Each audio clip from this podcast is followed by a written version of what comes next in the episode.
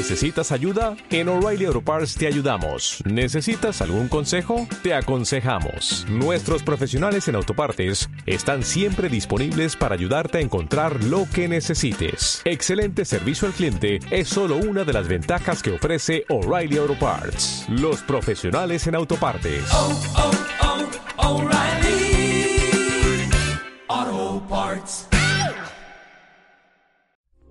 Esta es una producción de Grupo Fórmula. Encuentra más contenido como este en radioformula.mx. Hola, ¿qué tal? Muy buenas tardes. Los saludos, soy Eduardo Ruiz Gili. Exactamente, bueno, ya se nos hizo un poco tarde hoy. 35 eh, minutos después de la hora, vamos cuatro minutos atrasado por problemas técnicos. Aquí estoy yo en la ciudad de Cuernavaca y me acompañan desde Hermosillo, Sonora, mi querido Marco Paz Pellat. ¿Qué tal? Buenas tardes, qué gusto saludarlos. Allá en la Ciudad de México está Paola Félix Díaz. Hola a todos, a todas, qué gusto estar aquí. Luis Miguel González. Hola, qué gusto, buenas tardes. Y Félix Loperena. Buenas tardes a todos. A ver, se está armando un gran lío eh, a raíz de la aprobación de cambios a la ley de seguridad.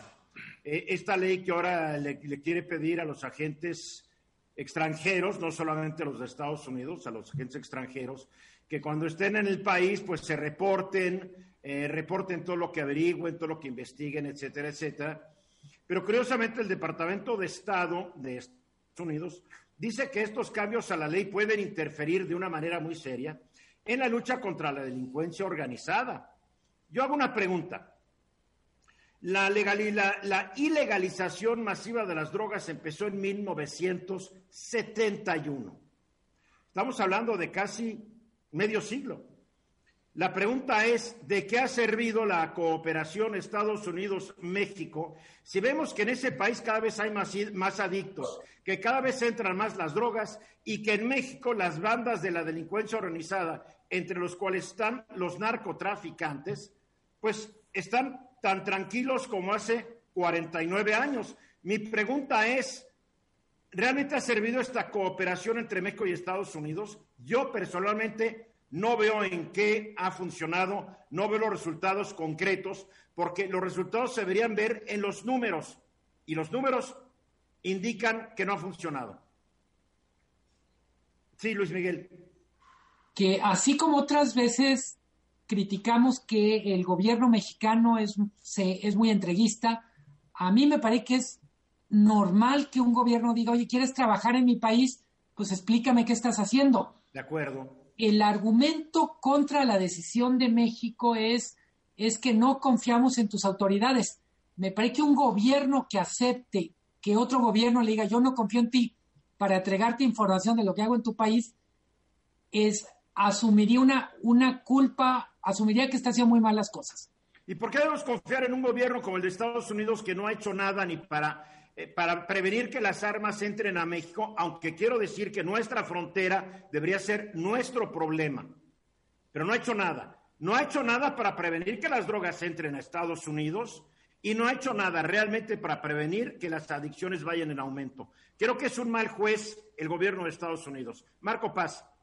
Yo, creo que los resultados han sido totalmente desiguales, Eduardo. A nosotros nos ha costado una cantidad increíble de muertos y de desastres, de, estamos invadidos de armamento de Estados Unidos, de dinero ilegal, por un mercado que consume y que crece y que crece. Y curiosamente nosotros somos los culpables, los corruptos, y después de la frontera todo se blanquea, todo es honestidad. Me parece que es pertinente replantear, pero como tú dices, Eduardo, tenemos que poner claramente qué queremos, qué esperamos y cómo lo vamos a evaluar porque ahí es donde nos están ganando en la agenda. No aparece en la agenda bilateral este tema, es totalmente marginal y coyuntural, uso y para uso político. Félix. Yo creo que eh, lo que mencionas es una clara muestra de que el enfoque de seguridad no ha funcionado y a lo mejor sería hora de probar el enfoque de salud antes que de seguridad, porque resolviendo el tema de salud y de adicciones, atacándolo, pues indirectamente vas a empezar a reducir eh, los problemas de inseguridad que generan el movimiento de las drogas. Pues se dice más fácil de lo que se va a lograr porque el negocio del combate al narcotráfico es un negociazo para los fabricantes de armas de Estados Unidos que igual le venden a las policías y a sus tropas que a los narcos mexicanos. Es un negociazo porque el capital privado ahora invierte en cárceles en Estados Unidos que están repletas de gente que cometió delitos de narcotráfico. Está canijo. Aquí hay muchos intereses económicos. Ya te vi, Paola. Gracias. Ahora sí, Paola. A ver, en el 2001, después de, eh, del atentado de las Torres Gemelas, Estados Unidos sacó una ley, la ley Patriota, que da la autoridad al gobierno para investigar individuos sin su conocimiento eh, por conductas que amenacen la seguridad nacional de ese país. Tiene un concepto que se llama la extraterritorialidad, que permite que ellos puedan entrar a un país a investigar o hacer cierto cierta eh, trabajo de inteligencia, porque al final está afectando a su soberanía o es un tema que se tiene que también coordinar con las diferentes dependencias del gobierno, FBI, la DEA, la CIA, etcétera. Entonces yo creo que esto no es nuevo, ahora habrá que ver de qué manera la ley plantea que el gobierno de Estados Unidos dé esta información, porque esto ya ha pasado durante muchísimos años, no es algo nuevo y en muchísimos de los casos, hablando del tema del narcotráfico, sabemos cómo se involucra la inteligencia y, por ejemplo, en el tema de trata, que es el tema que conozco yo bien, hay mucha información que se comparte del Departamento de Justicia con el gobierno del gobierno. Una cosa es compartir información y otra cosa es que ellos quieran imponer unilateralmente las reglas del juego. Esta ley patriota es una ley totalmente fascistoide que además le privó de muchos de sus derechos humanos a los ciudadanos de Estados Unidos. ¿Y con qué derecho un país, querida Paola, decide que va a entrar a investigar a otro país? Pues Esta extraterritorialidad va en contra de todos los acuerdos internacionales. Existe desde el 2001 y ha existido y no creo que la quiten porque tiene que Pues sí, pero, pero tampoco por eso nos tenemos que dejar, Paola. No, pero lo que me refiero es que no es nueva, estaba... No, nadie está diciendo que sea nuevo, lo que es nuevo es que México ya nos mandó por un tubo. Y qué bueno. Pero a, ver, a, menos de que no estés de acuerdo con una decisión mayoritaria de tu partido. No, no, estoy de acuerdo, pero vamos ah, a... Ah, bueno, qué bueno, porque ya estaba yo creyendo que ya no dudabas, ya estabas dudando no depende, no depende de, no van a hacer, o sea, no van a acatar una ley de México cuando ellos tienen sus propias leyes. ¿Y por qué hemos de acatar las de ellos? Pues bueno, pues es la pregunta, Félix. Fíjate que son muy buenos a la hora de exigir que, que, hagamos cosas, pero a la hora de hacer ellos cosas no nos comparten información como el programa este de Rápido y Curioso. No confían en nosotros y nosotros no deberíamos confiar en ellos tampoco. ¿Cuántas armas acabaron las en México? entran a Estados Unidos porque no hay eh, personal de aduanas y de la frontera corruptos. Por favor, no nos hagamos tarugos. Luis Miguel, para concluir. Suponiendo que eso sea una especie de partida de ajedrez, México ya movió una pieza, una, una pieza, viene la, la respuesta de Estados Unidos. Ojalá estemos preparados para la siguiente. Ojalá, ojalá. Bueno, por lo menos ya reconocimos que ganó Biden. Después de Vladimir Putin, pero bueno, nunca es tarde, nunca es tarde. Bueno, antes, de, antes del presidente chino. Pues así está. Vamos a los mensajes y regresamos aquí a Grupo Fórmula. Sigan con nosotros. Y, a ver, Luis Miguel, un saldo que tú quieres hablar, el balance del año del campo mexicano, que creo que es el único sector de la economía que creció, que qué lástima que no genere tanta riqueza ni tanta mano de obra como otros sectores.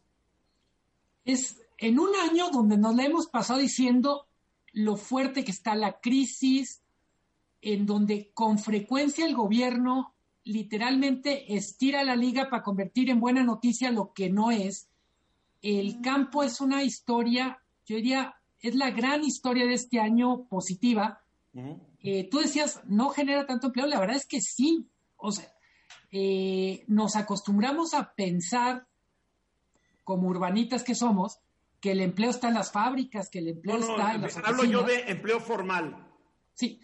Eh, Hay mucho empleo informal en el campo. Sí, totalmente de acuerdo.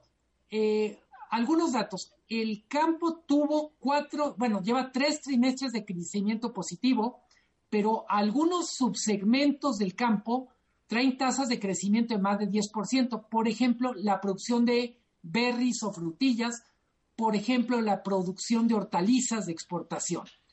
Eh, una cosa que vale la pena poner en perspectiva el campo se beneficia del crecimiento de tres mercados. Las exportaciones a Estados Unidos siguieron, las ventas al mercado interno también, pero además se están abriendo nuevos mercados, sobre todo en Asia. México Mm. cada vez es un proveedor más relevante para países como China. Fíjate. En, buen, en buena medida, y un poco siguiendo lo que preguntabas, Eduardo, o lo que comentabas, está, está apareciendo un nuevo tipo profesional, si se puede decir así, en el campo mexicano, que son, vamos a decir, obreros o técnicos especializados, por ejemplo, para invernaderos, Ujú, ujú. que son propiamente una especie de híbrido entre trabajador agrícola y, y es un trabajador que tiene que manejar equipo técnico, Sí. eh, los números son relevantes. Pongo el caso en Jalisco, son más de 30 mil personas que trabajan así, en este tipo de, de Es una actividades. nueva área de la economía. Yo tengo un amigo que tenía, ya, ya, ya, ya se desasoció de esa empresa, pero ahora socio de una, de un invernadero gigante ahí en Querétaro, eh, que era todo por hidroponía y exportaban siete contenedores diarios de jitomate. Y me decía cómo al principio batallaron mucho para tener técnicos, tenía que traer técnicos de España, de Israel, etcétera. Pero gracias a traer estos técnicos, se acabaron capacitando técnicos mexicanos, porque es todo, es toda una ciencia, ¿eh? Y es, y es una manera formidable de generar empleos y recursos. Eh, para, para contar la película completa, hay dos rubros o dos subsectores dentro del campo que no les fue bien este año. Uno que había estado creciendo mucho y que pues prácticamente 2020 fue muy malo, es el de las flores, productores de flores. Y tiene mucho que ver con todo el cambio de hábitos, costumbres en este año. Eh, las flores de alguna manera tienen mucho que ver con festividades y pues literalmente el año no está tanto para fiestas. Con festividades y con funerales. Absolutamente. Y los Sí. dos están, o sea, los funerales son muy privados, no hay flores, y las fiestas, pues, a menos que las están haciendo en bodegas ahí en la colonia Polanco, clandestinas, ¿no? Y luego el otro sector del, digo, el otro subsector de las actividades primarias que no trae buenos números este año es pescados. Todo lo que tiene que ver con venta de eh, productos del mar. Y tiene que ver con algo que le pasó a muchas cadenas industriales y es la dificultad para operar logísticamente. Necesitas cadenas en fríos, necesitas mucho reparto y obviamente eso también significa que son productos más caros. Además, muchas flotas dejaron de trabajar porque la cercanía de los pescadores dentro de una embarcación los hace muy susceptibles de enfermar o contagiarse de COVID. Es, es eh, solo para cerrar el comentario y abrirlo a, a- a comentarios de ustedes, el gran pendiente o la gran tarea, las dos grandes tareas pendientes del campo mexicano, uno es que efectivamente el campo o, o la prosperidad del campo alcance a todos los que trabajan en las actividades del campo. Es decir, se ha producido mucha riqueza, pero por desgracia todavía la mayor pobreza en este país sigue estando en el sector rural. Terrible, es cierto, ancestral. Félix, No, yo me quedé pensando en los subsectores. Ahora, nos dijiste cuáles subsectores tienen problemas, pero de los subsectores que mencionas, ¿cuáles fueron los que mejores resultados tuvieron? El, líder en, en productos naturales sigue siendo el aguacate. El aguacate es impresionante eh, el volumen que alcanza. Digamos, eh, si pensamos la parte de contenido nacional, valga la, valga la expresión del caso, el aguacate genera más que prácticamente cualquier industria, porque hay que recordar que algunas eh, industrias muy exportadoras, por ejemplo electrónica, su cuota de contenido nacional es apenas el 20%. y el aguacate 100%. Sí. Eh, Marco. y, perdón, sí.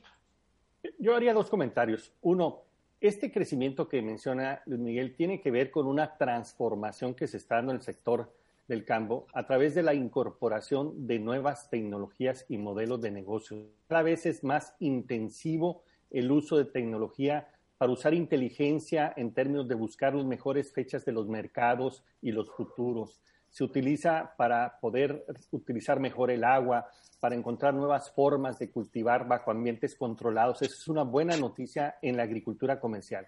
La otra buena noticia es que este crecimiento se da en un contexto donde se han eliminado muchos de los apoyos públicos que recibían en el campo. Ha habido prácticamente, se han eliminado todos los que tenían la agricultura. Pero este gobierno está dando mucho apoyo a los productores de maíz y de frijol a ciertos sectores muy específicos, pero no son los que están creciendo, los que están incrementando las exportaciones. Mm, Entonces, habla de, consumo nacional. de un sector que tiene todavía mucho que ofrecernos como país y ojalá que siga creciendo porque es una buena noticia y eventualmente puede ser generadora importante de empleos y puede tener mayor peso en el Producto Interno Bruto. Paola. A ver, yo creo que algo que ya mencionaba Marcos es sobre el tema de los programas autosustentables que las propias empresas están impulsando y que sin duda alguna también con los programas del gobierno pues se tendría que subir a esa plataforma para poder generar mayor calidad en los productos y seguir siendo competitivos en países que también ya están generando productos que al final se vuelven una competencia para el productor que está en, en México. Entonces, subirnos a, esta nueva etapa donde lo autosustentable, programas de riego, programas de captación de agua, en fin, eh, desde los sistemas eh, de sol, eh, los sistemas eólicos, todo eso hay que modernizarnos y esto yo creo que es responsabilidad de las empresas y también del gobierno. Muy bien, para concluir, Luis Miguel. una sorpresa este año, bueno, sorpresa en lo macro, no en la vida cotidiana, es la pandemia generó que mucha gente comiera en casa y por tanto que comiera más productos naturales, menos productos procesados. Esa es otra de las razones por las que creció o es un buen año para el campo. Pues Todo qué bueno, qué bueno, buenas noticias. Sí, no, en general yo diría el campo para mí es el gran proveedor de buenas noticias este año. Y ojalá que todos estos beneficios lleguen a la mayoría de la población rural. Absolutamente. Estás escuchando Eduardo Ruiz Gili. Me da mucho gusto dar la bienvenida a Eunice Rendón, coordinadora de la Agenda Inmigrante. Otra vez bienvenida al programa, Eunice. Hola, ¿cómo estás, Eduardo? Pues mucho gusto acá de saludarte a ti y a tu audiencia. A ver, arrancamos este programa hablando sobre la reacción de Estados Unidos a los cambios a la Ley de Seguridad Nacional. Y la verdad, la opinión mía es de que Estados Unidos dice que ya no va a funcionar bien el combate a la delincuencia, porque, porque ahora no van a poder llegar a México y actuar pues como si estuvieran en su casa los agentes estadounidenses. Pero yo dije, a ver, ¿cuáles han sido realmente los resultados de casi medio siglo de combate a la delincuencia y al narcotráfico? Si lo que vemos es que las bandas ahí siguen y muy fuertes, y el narcotráfico, pues como en, bonanza y el número de adictos en Estados Unidos y desafortunadamente en México también en aumento. Mira, creo que, eh, la, como bien dices, ha habido una traición de trabajo, digamos, en materia de seguridad binacional, y ahí pues sí hay un trabajo que se ha venido haciendo de la mano ya desde hace varios años, en el que pues principalmente están, siempre ha sido, a ver, hay que decirlo, Eduardo, una relación desigual, siempre ha sido asimétrica, en donde pues siempre ha tenido más poder, digamos, los deseos y las prioridades de Estados Unidos, siendo una de estas prioridades o de las principales prioridades justamente los temas del narcotráfico, el ir por las grandes cabezas de estas agrupaciones, el trabajo también en materia, por ejemplo, fronteriza, etcétera. Entonces, en mayor o menor medida, pero ese ha sido el foco que se le ha dado desde Estados Unidos. México es un país muy importante para la seguridad en Estados Unidos. Finalmente, creo que de ahí ya yace el interés principal de nuestro vecino del norte. Eh, al final, eh, la relación con nosotros, el paso, eh, incluso la llegada posible de, de, de, algunas cuestiones de inseguridad a su país, tendrían que pasar por México. Entonces, por eso para ellos es muy importante esta relación. En cuanto a los resultados, bueno, pues sí se ha dado gracias a la inteligencia, a la colaboración, a la cooperación, a la información que se brinda de estas agencias al gobierno mexicano pero ¿cuál se, ha dado, ¿cuál se ha dado, Eunice? Yo pues veo que diversas, o sea, en el tiempo o, en los últimos el tiempo, porque sí, en sí el se han dado la, las detenciones de diferentes cabecillas. Pero detienen a unos y surgen otros y surgen ah, otros. Bueno, eso, ah, del problema no, ok. Y la droga sigue fluyendo en cantidades industriales a Estados Unidos.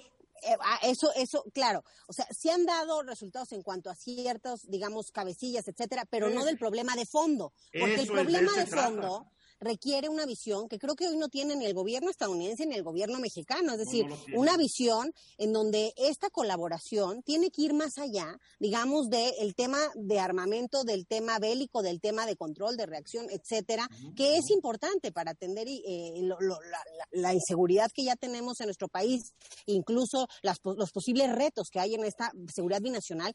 Pero algo fundamental, Eduardo, y que sí se consideró, pero fue después de mucho trabajo del gobierno mexicano, que, que hubiera, por ejemplo, en el tema Iniciativa Mérida, un pilar cuatro, que justo fuera a los temas de prevención social, a la perspectiva causal de la violencia, y hay que decirlo también aquí, es el pilar que siempre ha tenido menos dinero. Es decir, ni siquiera existía al inicio, ¿no? Eh, Iniciativa Mérida en los últimos dos sexenios al menos ha sido eh, la herramienta de colaboración por excelencia en materia de seguridad y eh, al inicio únicamente tenía tres pilares, ¿no? El pilar de la justicia, el pilar del fortalecimiento y capacidad en estos temas de policíacos, etcétera, y, eh, y el, el, pilar también pues de colaboración con este tipo de herramientas. Pero no existía el cuarto pilar que se hizo gracias a la gestión del gobierno mexicano de, de, de poner también sobre la mesa las causas que generan los fenómenos de violencia. Y hoy también lo pone sobre la mesa el gobierno mexicano. Aquí creo que el, el, lo que no queda claro y a lo mejor lo que sí puede afectar son los cómo.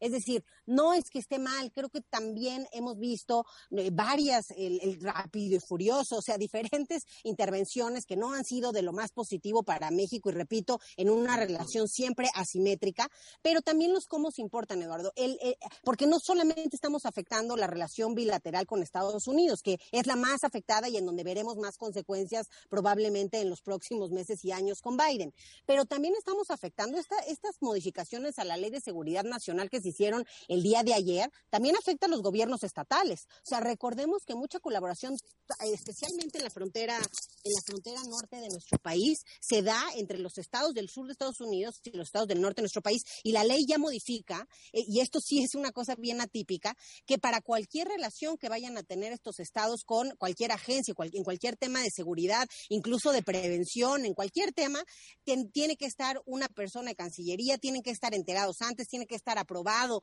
por la Cancillería, por la Secretaría de la Defensa, por la Marina, por la Secretaría de Protección Ciudadana. Entonces, Pero bueno, la eso sí marca un centralismo. dice que, los, que las relaciones con cualquier entidad extranjera corresponden al gobierno federal, no a los gobiernos estatales. Sin duda, la política exterior al final es un tema que tiene que ver con el ejecutivo. Aquí es donde, es donde está el detalle que efectivamente sí, en el, tema macro tiene que estar, y en la parte práctica sí pudiera ser afectado, digamos, a través de las modificaciones de la ley, por ejemplo, algunas de las cuestiones que se trabajan ya de manera tradicional en la frontera, en donde no hay una persona de Cancillería en todas las reuniones, es decir, es el tema operativo es donde creo que sí pudiera eh, ser, ser afectado. Además, otra cosa que también hay que decir, Eduardo, con esto que el presidente desde el principio arremetió en contra de Iniciativa Mérida y en contra de la injerencia de Estados Unidos en México en materia de seguridad, pues la verdad lo que han hecho los estadounidenses es trabajar con los estados eh, a través de, porque Iniciativa Media finalmente ya tiene recursos asignados, entonces ya hay un recurso con que trabajar, entonces han seguido mucho en esta parte eh, pues bilateral con los estados, probablemente esa sea otra causal para haber eh, metido estas modificaciones a, a, la ley de seguridad nacional.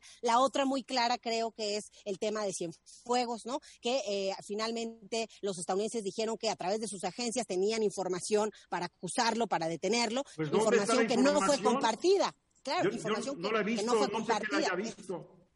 Ese, ese, es el punto de fondo, información que no fue compartida ni antes ni después con las Digo, agencias o, o, con las autoridades mexicanas. Entonces creo que esa es otra de las razones por la que hay esta, esta esta modificación. Y también hay otro tema curioso, Eduardo, que es el tema de la inmunidad diplomática, que también eh, se, se, se, se, elimina, digamos, ya con la inclusión de la ley de que sí pueden ser castigados los diplomáticos y los funcionarios de estas agencias en México en caso de violar eh, la ley. Es que eh, se dice, se comenta y se rumora que desde hace mucho tiempo estos agentes de la DEA y otras agencias, pues trabajan como si estuvieran en su casa, no respetan la ley mexicana, buena o mala, y pues cuando se quieren ir se van y sin ninguna consecuencia. Y hablamos mucho de soberanía nacional y no se ha visto que durante estos largos años todas estas agencias hayan respetado la soberanía de México. Sí, es como si mandáramos gente de la, de, de, la Secretaría de Seguridad Pública o de la Fiscalía General de la República a trabajar en Estados Unidos y que no les dijeran, ya quisiera ver cuánto lo aguantan, ¿eh? Mm. Sí, o sea, es, de hecho esto antes de estas modificaciones a la ley ya estaba contemplado en un acuerdo que data de 1992, justamente entre Relaciones Exteriores, la Procuraduría, etcétera, las, las, las, secretarías, digamos, relacionadas, que han ido cambiando de nombre, pero al final estas, estas secretarías ya había un acuerdo que hay en todos los países, pero a través de acuerdos, esa es la diferencia. Casi siempre es a través de acuerdos, sino con modificaciones o metiéndolo esto en la ley, que eso es lo que le da pues, un nivel mucho más fuerte, ¿no? Porque es obligatorio. Además, no queda claro, Eduardo, cuál va a ser el castigo, tampoco queda claro eso. Es decir, vienen algunos mecanismos de cómo operar con el Consejo Nacional de Seguridad, de todas estas eh, tareas que tienen esos funcionarios y cómo se les va a dar permiso o no para una tarea en el territorio nacional, pero no viene claro cómo, cómo sería un eventual castigo. De hecho, eh, eh, pues no, no, no, no, no, no, no, no ahonda en eso ya la ley, solamente dice que pues es de tipo penal la, la, la, de acuerdo, De acuerdo al delito y de acuerdo al Código Penal de la Federación. Pero una pregunta, ya el secretario de Estado gringo, el señor Barr, que ya se va antes de fin de año, ya dijo que esto pone en riesgo toda la lucha contra el narco y bla, bla, bla, bla, bla. Pero, ¿cuál puede ser la, la acción que el gobierno, todavía Trump está en el gobierno unos días más, y el próximo gobierno de Biden, ¿qué pueden decidir o qué pueden hacer para apretarle las tuercas al gobierno mexicano debido a estos cambios a la ley de seguridad? Mm, mm. Mira, creo que hay, hay dos cosas ahí nada más. En el tema anterior del castigo, no es, no es tan fácil como el tema que, normativo y en base al castigo se va a dar de, de acuerdo, la pena de, de, acuerdo al delito, porque ahí también hay una cosa que pone la ley, que es el Consejo Nacional de Seguridad quien va a decidir. Entonces, eso es, eso es raro. Es decir, es un órgano administrativo que va a decidir sobre un tema jurídico. Exacto. Entonces, eso, eso es lo que no, no, no, a mí no me queda muy claro y pudiera ser controversial. Eh, y en el tema de qué va a ser, pues sí, efectivamente Barr sale a decir que esto nada más beneficia al crimen organizado, que esto no ayuda ni a los ciudadanos de allá ni a los de acá. Y en los últimos días de Trump, mira, yo dudo que puedan hacer realmente mucho, mucho, o sea, mucho más de lo que ya nos han hecho, no creo. O sea, al final, pues en el tema migratorio con los 60 mil que nos dejaron de este lado, creo que pues ya es bastante. Hay mucho de qué hablar y seguiremos hablando. Eunice, siempre me da mucho gusto platicar contigo. Te mando un abrazo. Sí, claro, Eduardo, pero el impacto va a estar más con Biden que con Trump, sí, claro, definitivamente. con este loco que está ahorita nunca sabes. Oh, claro. Bueno, hasta luego, Eduardo, que estés muy bien. Gracias. A ver, Félix, que 30 millones de mexicanos han sido infectados por el SARS-CoV-2. 31 millones casi ya de mexicanos. Es que ayer se dieron a conocer los resultados de la encuesta nacional de salud y nutrición 2020 que se enfocó específicamente en el COVID. ¿Y de dónde sacan este numerito? Este numerito lo hacen porque hicieron una, hicieron una encuesta serológica también. Entonces, estos son los resultados preliminares de la encuesta A serológica. Ver, en este país es de los que menos pruebas se han hecho para detectar la presencia del virus en el organismo humano. ¿Con qué pretensión hacen una encuestita para decirnos que tantos han sido si no hay forma de medirlo? A ver, yo quiero que me lo expliques. Pues bueno, el tema es que ellos aseguran que durante todo, todo el, transcurso del año se dedicaron a hacer esta encuesta que, ah, insisten, es representativa, es decir, este, representa realmente un, error de más menos 5%, y eh, entonces dicen que 31 millones de mexicanos se han enfermado y el 70% de ellos nunca tuvo síntomas. ¿Quiénes lo dieron a conocer? Por, vamos a empezar por ahí. Bueno, em, empezando por este López Gatel, pero los, los doctores serios. No, ya se echó a perder todo. Sí. los doctores serios. Los que estuvieron este, presentes ayer serios son José Luis Salomía Segarra, que es director general de epidemiología, Juan Ángel Rivera Domarco, que es director general del Instituto Nacional de Salud Pública, David Kershenovich, que es el, director general del Instituto Nacional de Ciencias Médicas y Nutrición Salvador Subirán, y Jorge Salas, que es el director general del Instituto Nacional de Enfermedades Respiratorias. Todos, esto es, esto es algo que me llamó la atención porque estaba viendo el video y todos, todos, a excepción de López Gatel, llevaban cubrebocas.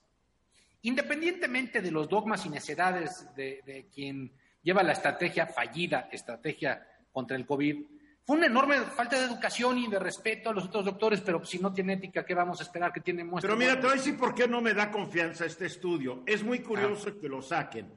Después que los estudios están demostrando que México tiene una de las más altas tasas de letalidad, es decir, casos reportados y muertos de esos casos.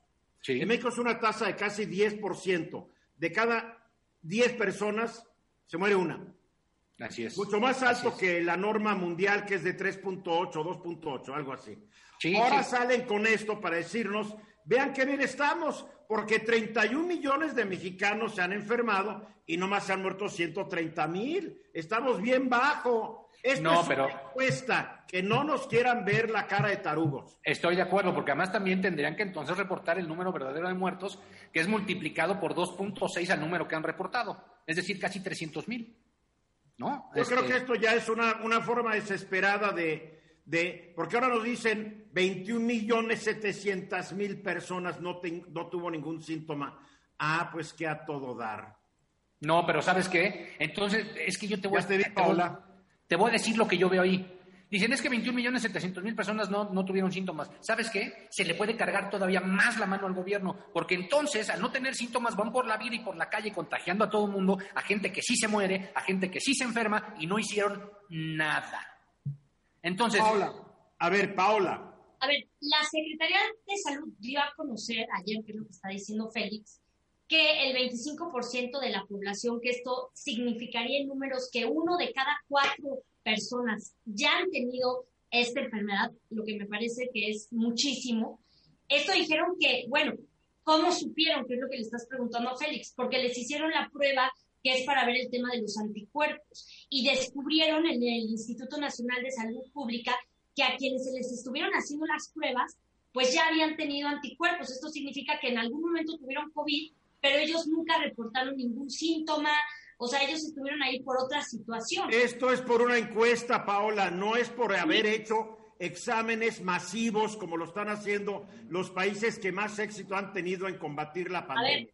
Ayer veíamos que por qué la Ciudad de México ahorita está con los picos es porque la Ciudad de México se están haciendo más pruebas y empezaron a implementar las es pruebas. Lo que decía, es lo que decía el papanatas de Donald Trump para defender su estrategia. Pero, es real eso. La Ciudad de México es la ciudad que más pruebas está haciendo este, en este pico. Pero este número no salió de que, de que hicieran 31 millones de pruebas serológicas. Esto salió de, de, una muestra y a través de la muestra dan estos números. Ese es el tema. Yo nada de lo que dé la Secretaría de Salud en esta administración bajo la conducción de los dos criminales, les quiero nada.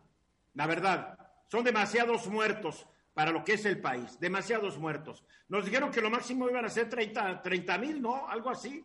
Sí, pero Eduardo, también creo que hay responsabilidad de la ciudadanía que está saliendo, que No, la primera responsabilidad es de un gobierno que no se pone estricto, Paola. Porque en países que son totalitarios, según nuestro presidente, como Francia, como Alemania, como España, como el Reino Unido, están obligando a la gente a guardarse y a cumplir con la ley. Aquí, prohibido prohibir, perfecto, prohibido pero ahí está el, llamado de las autoridades, usa cubrebocas. No son llamados. No, salió López Gatel sin cubrebocas. Oye, que nos hagan un llamado a pagar impuestos y que no nos penalicen por no pagarlos. López Gatel, López Gatel anunciando esto salió sin cubrebocas es increíble.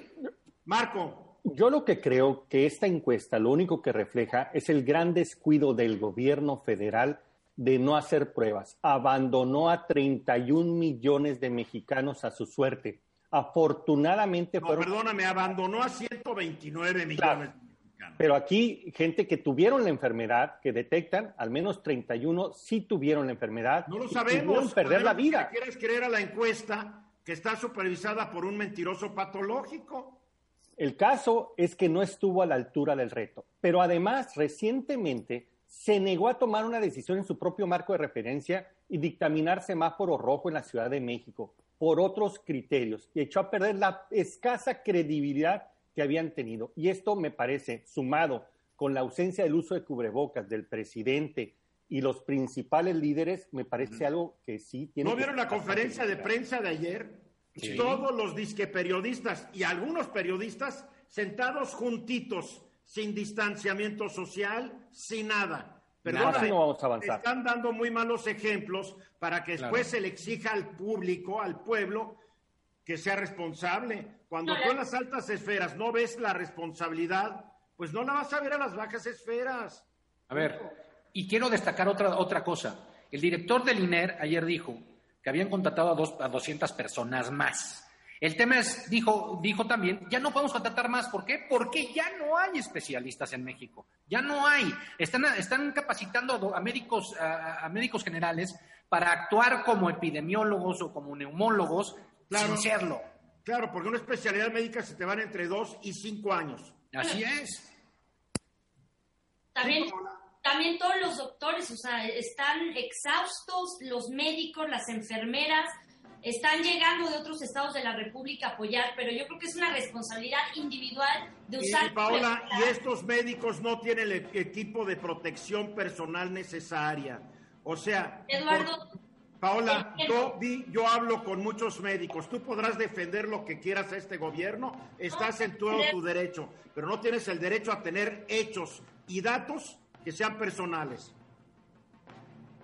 La verdad, son demasiados muertos. Y de regreso exactamente 34 después de la hora, en la Ciudad de México se presenta una iniciativa para penalizar a quienes filtren imágenes violentas en donde aparezcan mujeres y niñas. ¿Cómo está esto, Paula? A ver, primero, la ley se llama Ley Ingrid. Ustedes recordarán este feminicidio que movió a la sociedad, movió los corazones de cada uno de nosotros, que fue este feminicidio, asesinato espantoso, terrible, eh, que aparte lo hicieron públicos. Un, un funcionario hizo la filtración de las fotografías de Ingrid, la declaración que hizo el, el, feminicida, el asesino, y todo esto se dio a conocer. De hecho, el, el que filtró la información, pues ahorita está en proceso judicial. Esta iniciativa reforma el Código Penal para sancionar a los funcionarios que filtren videos, fotografías del lugar del crimen con imágenes de cuerpos de mujeres, de niños o adolescentes. ¿Por qué la importancia de esto? Y primero, ¿por qué fue a los funcionarios públicos? Porque la ley no puede eh, eh, castigar a un ciudadano si sube una foto o la libertad de expresión. Entonces, ¿por qué al funcionario? Porque el funcionario tiene la responsabilidad, como parte de su trabajo, de cuidar y proteger a la víctima. Yo creo que los medios de comunicación también tienen la responsabilidad. ¿eh? Yo creo que también. El caso de Ingrid fueron todos estos disque periodistas digitales que les vale un cacahuate. No, fueron periodistas. Algunos medios impresos muy irresponsables. Muy irresponsables de sacar estas imágenes atroces que aparte fueron parte de otra vez una, una, una campaña de, de, de violencia hacia la familia, yo creo que es muy importante, creo que más adelante se pudiera trabajar y así lo tienen que hacer otros estados. Eh, ya Colima creo que ya lo hizo, que también los medios no publiquen estas, estas fotografías, pero ahí brinca, brinca el tema de la libertad de expresión. Por eso empecemos por los funcionarios públicos que tienen la cercanía. además de la libertad de expresión, hay, una, hay un derecho humano a la privacidad. Cuando yo veo pasquines como, como el metro, que lo publica la empresa que hace reforma, que se creen muy profesionales y muy respetables, pero publican un pasquín que se llama Metro, que todos los días trae un cadáver y con una frase chusca, digo, todo eso, una cosa es la libertad de expresión y otra cosa es que a costillas de alguien que ha muerto y de su familia, esté tratando de vender más periódicos. También tiene que haber límites, yo creo. Estas reformas que se hicieron al Código Penal, que considero fundamentales, tienen, nacieron por este caso de ley Ingrid que eh, escandalizó a la sociedad, los colectivos, las feministas, las organizaciones de sociedad civil, la ciudadanía pidió que se hiciera algo con, con, este tema y esto ahora ya es una realidad. ¿Cuál es la pena? ¿Cómo, cómo, ¿Cuál es la propuesta? Bueno, la, la, la propuesta la presentó la fiscal de la Ciudad de México, Ernestina Godoy, y contempla una pena de dos hasta ocho años, incorporando también multas que tienen que ver con, eh, salarios mínimos. O sea, las multas creo que llegan a ser hasta 86 mil o 100 Ya se llaman unidades de cambio, ya no hay salarios. De cambio, unidades de cambio. Entonces, eh, yo creo que es un avance, creo que es importante dar a conocer que la ley Ingrid existe, que los funcionarios y que las personas sepan que tienen seguridad en un funcionario que no tiene que ser, pero lamentablemente ahora tiene que ser por medio de una ley, porque si no existe la ley, pues las imágenes se están filtrando. ¿Cuántas veces no conocemos que inclusive casos que se están trabajando dentro de las fiscalías, de los ministerios públicos, los sacan a la luz? Entonces, es, es un tema importante para la sociedad mexicana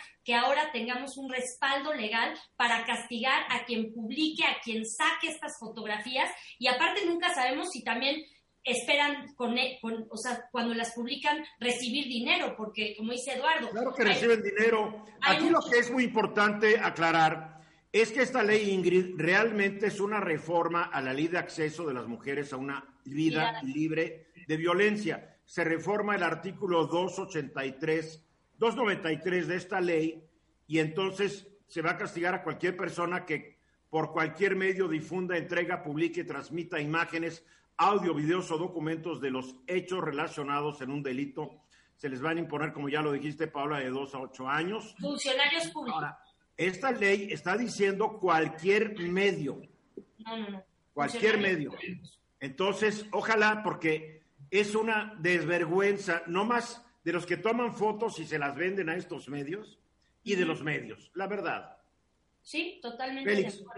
Fíjate que desde, desde la alarma, que ya hace muchos años que desapareció, eh, tenían un acuerdo los editores del periódico con los policías y con los funcionarios. Ellos les hacían llegar las fotos, el alarma escogía algunas y ya que las publicaba les pagaba. Así es como funcionaba y sigue funcionando.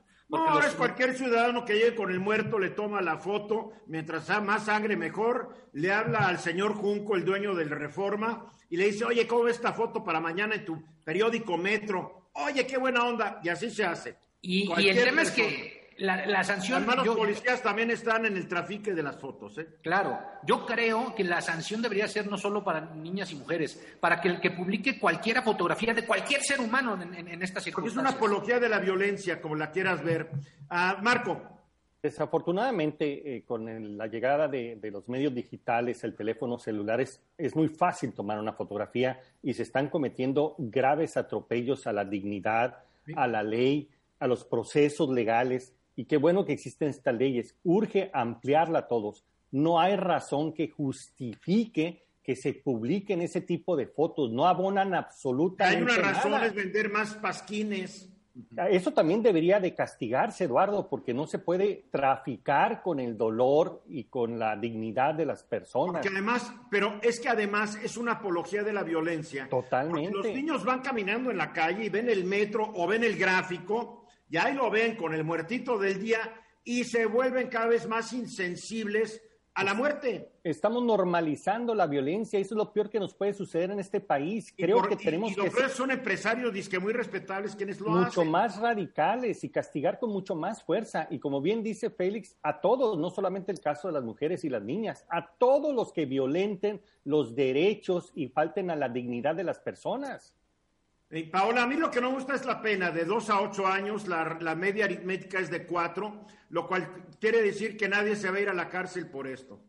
Bueno, estamos hablando de un inicio y yo creo que los... No, la bronca es que siempre vamos gallo gaína. A ver, ya vincularon, ya vincularon a proceso... De 10 a 11 años, así no sale nadie. Ya vincularon a proceso al, al elemento de la Secretaría de Seguridad Ciudadana de la Ciudad de México que difundió el material este, fotográfico. Está muy bien, pero va a salir libre, Paula. Pues esperemos que no. no, porque la media aritmética, y además esta ley todavía no entra en vigor, de 6 a 8 años no entra en vigor, o sea, vamos a esperar. Pero 6 a 8 años... No, eh, esto, acuérdense que esta ley eh, se publicó desde mayo, porque... La ley se publicó, pero esta ley, Ingrid, que es la reforma, se está discutiendo, que yo sepa. No, no, no, ya se aprobó. Ya se aprobó. ah, bueno, qué bueno. Pero, ¿por, qué de 6 a 8 años? Nunca entiendo. Y la respuesta es que es un inicio. ese, cambio, ese cambio lo hicieron los diputados. La fiscal, la fiscal de la Ciudad de México había propuesto 16 años este, pues y no, no lo aprobaron así. Porque dentro de, de por haber muchos diputados que les gusta ver lo que ven y tal vez dijeron, no, o que pasan fotos, ¿no? Ahora, Félix hablaba del tema de por qué no de otras fotos. Sí, se agregó eh, eh, una, una pena, o sea, se llama el, el, agravado, que tiene que ver con cadáveres de mujeres, niñas y adolescentes. Eso también está, pero por ejemplo, aquí como quedó dice, Este, se impondrá de dos a seis años de prisión y una multa de 500 mil unidades de medida a la actualización a las personas servidoras públicas que de manera indebida difunda, entregue, revele, publique, transmita, exponga, remita, distribuya, videograve, audiograve, fotografía, filme y todos videos, información, todo lo que ya sabemos, pues ya queda en la ley. Esperemos que así en verdad no haga no haya tantas... No va a pasar nada porque la pena no es de dar miedo. de dos a seis años es cuatro, cuatro años la media. De dos a ocho. Ah, de dos a ocho. La media es de cinco igual. Cinco. Se van tranquilos. Gracias, Paula. Vamos a los mensajes y continuamos aquí en Grupo Fórmula. Seguimos con Marco Paz Pellat desde Hermosillo. Marco Paz Pellat, el Internet. El Internet está cambiando, tú dices, y yo, la verdad, yo no sé hasta dónde va a seguir cambiando porque todos los días nos sorprende esta tecnología. Sí, fíjate, Eduardo, yo creo que más bien se está cerrando un ciclo histórico de Internet. El Internet hasta donde lo conocimos cuando apareció era una red global, abierta, independiente, una sola, que prometía colaboración, que prometía muchas cosas. Eso ha venido cambiando en el tiempo y ahorita es un perfil totalmente diferente. Ya tenemos una red mucho más cerrada, menos colaborativa, menos gratuita. Y algo que preocupa mucho es que probablemente en un futuro próximo se fraccione en tres redes, una americana, una europea y una china. Déjales explico. Primero, por el poder que ha mostrado Internet, muchos gobiernos se han puesto muy nerviosos y han empezado a controlarla. Hay un informe que dice que el 40% de la población que disfruta de Internet vive con gobiernos que controlan la red. El caso chino es el más común. Lo que hizo China es que bloqueó todas las plataformas eh, digitales que hacía y creó sus propias versiones que controla a diestra y a siniestra, ¿no? De una forma terrible. Por otro lado... Y aún con eso las usan como desesperados allá en China. Exacto. Con un, pues tienes que tienen un millón, eh, mil, perdón, mil millones de, de usuarios y eso les da mucho poder. Por otro lado, también ya no es gratuita. Todas las plataformas cobran, ya sea que te cobren por el servicio o te cobran usando tu información para crear modelos de negocios para ellos beneficiar. Pero siempre fue igual, desde el principio ya te robaban tu información y tus datos. De alguna forma los utilizaban, pero los compartían. Han dejado de compartirlos y los utilizan inclusive de sus propios clientes para beneficio de ellos. Han ya no hay nada gratis a fin de cuentas. Exactamente, desafortunadamente. Pero lo más complicado lo que dice Moisés Naim en un, en un eh, artículo que escribió para El País, que dice que la Internet se puede convertir en tres grandes bloques. El chino, que es cerrado, censurado, proteccionista y tiene altas barreras de entrada a las empresas de los países que están fuera de las fronteras. Su mayor fortaleza es que tiene mil millones de usuarios allá adentro con sus alianzas con Corea y con otros países asiáticos. Bueno, porque China tiene que 1.300 millones de habitantes. Exacto, pero los que están en la red ahorita disfrutando, o sea, les da un gran mercado y gran poder. La otra sería el caso del Internet americano, que es anárquico, innovador, comercial, pero con grandes tendencias monopolistas que no ha podido resolver y que trae grandes problemas para hacerla crecer. Está rompiendo la competencia. Y uno tercero, que sería el europeo, regulado, que trata de proteger los derechos de los usuarios, pero que no tiene la fuerza para enfrentar los monopolios. Tiene muy buenas intenciones, digamos, regulatorias, pero son bastante débiles frente al poder que han manifestado. Esto está hablando que podríamos tener un Internet muy diferente y dejar de ofrecer todo lo que nos ofreció el principio. Oye, México, ¿cuál nos va a tocar? Yo creo que vamos a caer en el americano por la presencia que tienen estas grandes plataformas, tienen dominado. Pues sí, porque estamos dentro de la esfera estadounidense, no dentro de la esfera china y no de la europea, ¿no? Exacto. Aunque, los chinos están creciendo hablando de Internet, realmente las distancias no importan. En un momento todos podemos estar usando plataformas chinas o europeas o estadounidenses al mismo tiempo. Te pongo el ejemplo de TikTok, ¿no? Que hasta poco, hasta poco era chino, ¿no? Empezaron a competir y crecieron más allá de su mercado y empezaron a dominar el mercado. ¿Mande? Sigue siendo chino. Sí, eh, eh, digamos, eh, tiene, tiene, tiene alguna participación, pero las, digamos, la inversión que hicieron los chinos en materia de inteligencia artificial y en materia de, de, las nuevas tecnologías de comunicación como 5G y 6G, los va a poner en una posición donde van a tratar de romper esas fronteras. Pero ahí va a ser la batalla interesante entre Estados Unidos y China. Pues empezó, ¿no? Cuando, cuando, el gobierno de Estados Unidos presiona a los demás países para que no usen la tecnología de Huawei, pues ya empezó esta guerra, no se va a poner buena, ya se puso. Así es, vamos a ver quién define. Quienes han sentado más bases porque han invertido en talento, en capacidades, en conocimiento, son los chinos. Perdón, y también en piratería, porque los chinos se han pirateado también todo. Sí, es un país que, que es más pragmático en ese sentido, ¿no? es muy pragmático. A ver, Félix. Fíjate que justamente hablando del tema, hoy eh, varios estados de Estados Unidos, encabezados por Texas, presentaron una demanda, una nueva demanda contra Google por, el, por la tecnología que utiliza Google para conectar a, vendedores de publicidad con, quienes finalmente la ocupan. Y entonces es que esto, esto es un control total del precio en Estados Unidos y hoy va la demanda, este, justo hoy, eh, de varios estados contra Google. Vamos a ver en Lo que pasa es que ya le tienen miedo a Google y a Facebook por el poder que ejercen sobre la economía y la política. No nos hagamos guaques. ¿Tú crees que estos tejanos están muy preocupados de la opinión pública y del bolsillo de sus electores? No. señor. Es una lucha por el poder y el control de las conciencias. Es lo que estamos viendo. Todos los datos que empiezan a acumular, que al final representan poder y tienen acceso a todo. Saben hasta de qué talla calzones usas porque si algún día compraste algo en Victoria's Secret, mi estimada Paola, o tú te compraste tus jockeys en el internet, mi querido Félix, pues ya quedó huella de tu talla. O de todo, todo lo sabe un banco de datos que hay. O si quieres buscar información o si quieres ver cosas, o sea, todo se queda registrado, es espantoso. El tema es que ahora inclusive si lo hablas, de repente hablas de algún tema con alguien por teléfono, yo no sé de verdad cómo está funcionando, te metes a Facebook o algún lado y te aparece el anuncio justo de lo que acabas de decir y dices, híjole, mucha coincidencia, no me gustaría pensar mal, ¿no? Lo que sucede es que la tecnología desbordó los límites y el gobierno no se dio cuenta todo lo desbordó y los marcos legislativos no caminaron en las mismas circunstancias. Ahorita quieren acotar ese poder, no pueden, no tienen cómo. Quieren dividir los monopolios, quieren limitar su poder, lo rebasó, son dueños absolutos. Amazon, Google, todos ellos están muy superiores su poder y control y manipulación que cualquier gobierno en lo específico y no lo van a poder hacer en el corto plazo. ¿eh? Ahora, nomás para aclararle a Félix por qué de repente se habló de un tema, se lo va a encontrar en el Internet.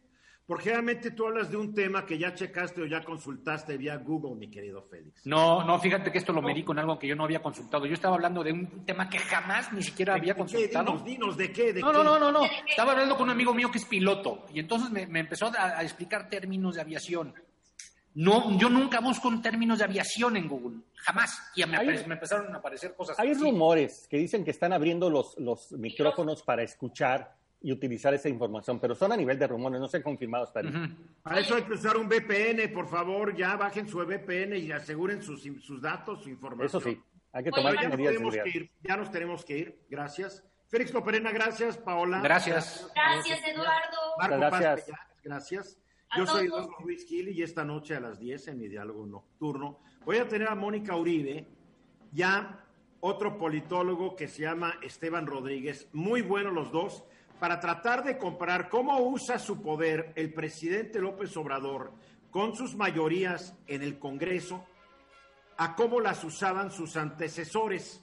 Porque ahorita dicen, es que el presidente mangonea sobre su partido. Pues cae de nuevo. Pero vamos a hacer un análisis formal y puntual.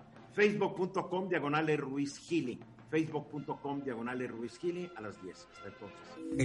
Esta fue una producción de Grupo Fórmula. Encuentra más contenido como este en radioformula.mx.